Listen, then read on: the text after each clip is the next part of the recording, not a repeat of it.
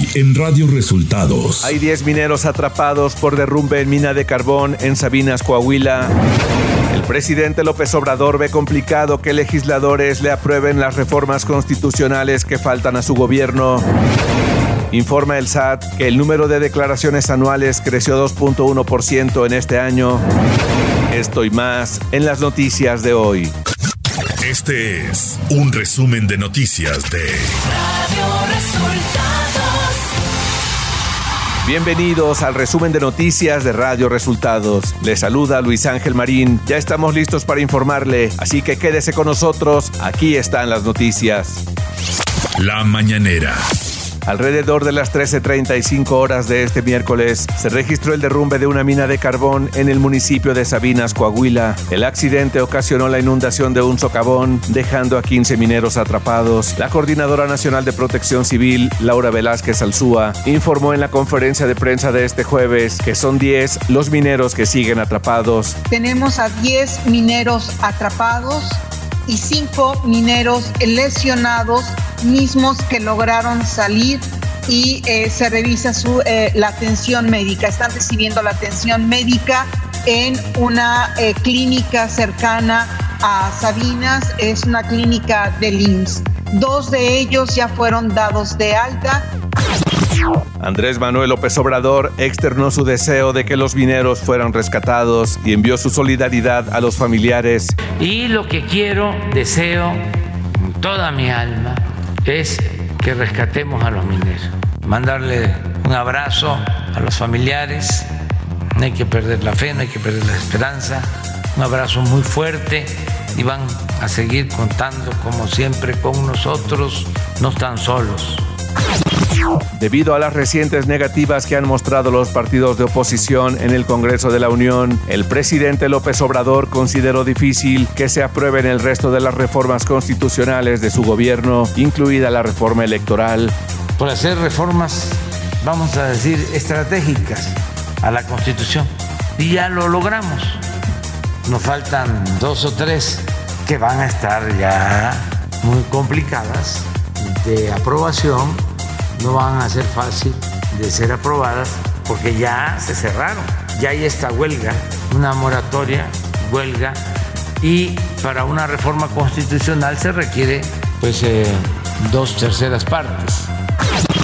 El subsecretario de Seguridad Ricardo Mejía Verdeja aseguró este jueves que ya hay avances en la investigación por el asesinato del periodista Ernesto Méndez ocurrido en San Luis de la Paz, Guanajuato. Ya hay avances en la investigación. Ernesto Méndez Pérez, además de su actividad periodística, también eh, participaba en la feria del municipio de San Luis de la Paz eh, como, como apoyo durante varios años, pero para este año se le había obtenido la concesión de la organización de la feria ante las recientes tensiones entre China y Estados Unidos por la visita de Nancy Pelosi, presidenta de la Cámara de Representantes a Taiwán, el presidente López Obrador propuso que las naciones en el mundo acuerden una tregua de cinco años. Está el mundo como para acordar entre todos los pueblos, las naciones, una tregua de cuando menos cinco años para poder enfrentar la crisis que afecta a los pueblos.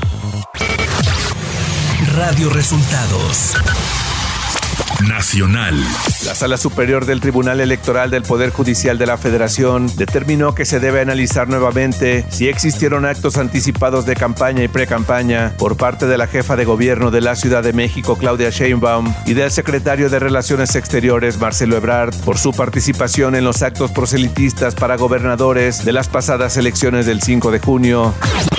El presidente de la Confraternidad Nacional de Iglesias Cristianas y Evangélicas, Confraternice, Arturo Farela Gutiérrez, acusó a la jerarquía eclesiástica de querer incendiar el país. En entrevista con el periódico El Universal, declaró que desde que López Obrador ganó la presidencia, hubo un rechazo de un importante sector de la jerarquía católica.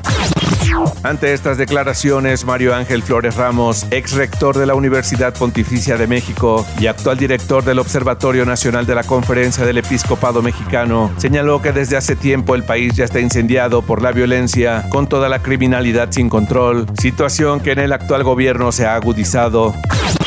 Los magistrados de la sala del Tribunal Electoral del Poder Judicial de la Federación resolvieron ordenar al Senado y a su Junta de Coordinación Política que para el próximo receso del Congreso de la Unión propongan a las senadurías que integrarán la comisión permanente con base en el principio de máxima representación efectiva. Esto a raíz de una queja presentada por senadores del PRD que impugnaron el acuerdo del 27 de abril pasado por el cual se dejó fuera a integrantes de este partido en dicha comisión. Economía. El Servicio de Administración Tributaria SAT informó este miércoles que el número de declaraciones anuales y complementarias se incrementó en 2.1% en el primer semestre de este año con respecto al mismo periodo de 2021. Volkswagen de México presentó al gobernador de Puebla, Miguel Barbosa Huerta, sus proyectos de inversión en nuevas instalaciones y medios de producción que posicionarán a la armadora alemana instalada en la entidad como una de las más modernas del consorcio automotriz europeo. El gobernador Miguel Barbosa se congratuló con el anuncio y dijo que Puebla no se explica sin Volkswagen y añadió que con estos proyectos la empresa ofrecerá estabilidad de empleo a más de 11 mil personas que laboran en la planta ubicada en Puebla. Por su parte, la secretaria de Economía Estatal, Olivia Salomón, señaló que esta inversión se consolida gracias a las condiciones que ofrece el Estado de Puebla. Clima.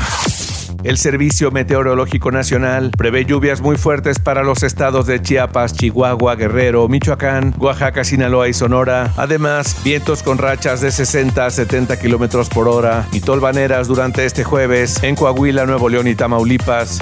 Ciudad de México y ante los señalamientos de la Fiscalía General de Justicia de la Ciudad de México de la existencia de un cártel inmobiliario en la alcaldía Benito Juárez, el presidente del PAN capitalino Andrés Ataide y el coordinador de los diputados del PAN en el Congreso de la Ciudad de México, Christian von Roerich, ofrecieron una conferencia de prensa conjunta. Andrés Ataide calificó de persecución política los señalamientos del gobierno federal y del gobierno de Claudia Sheinbaum.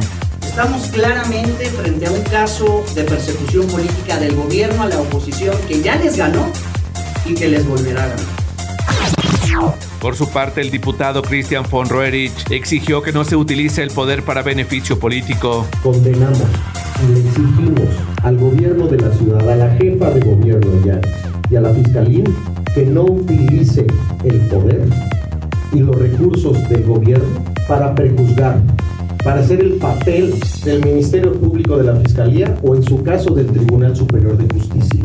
Eso es utilizar la justicia para su beneficio político. Información de los estados.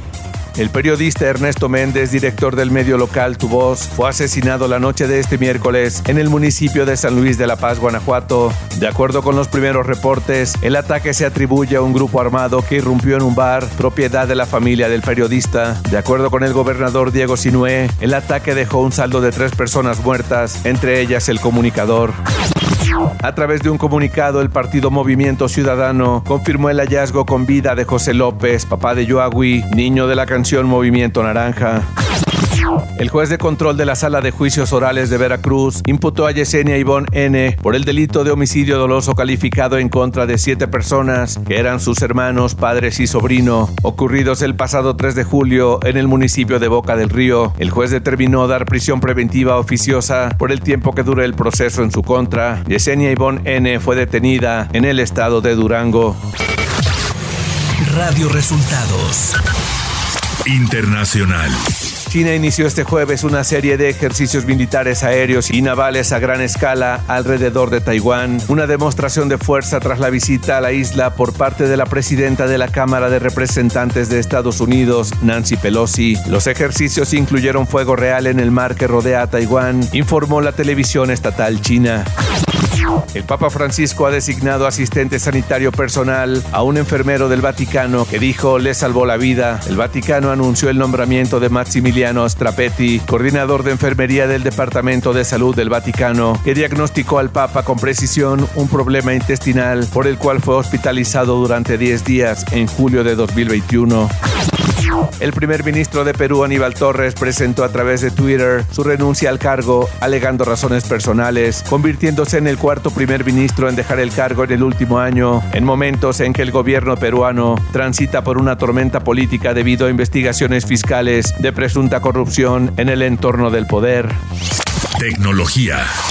Y a menos de un año de haber salido al mercado Windows 11, se rumora la llegada del nuevo Windows 12. Microsoft ha expresado de manera oficial que pretende cambiar los ciclos de actualización de sus sistemas operativos, por lo que no habrá una nueva renovación para Windows 11. Espectáculos.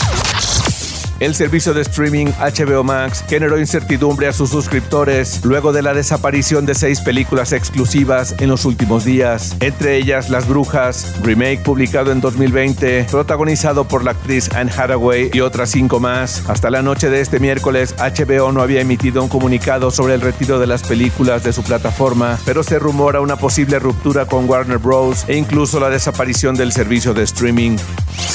Deportes.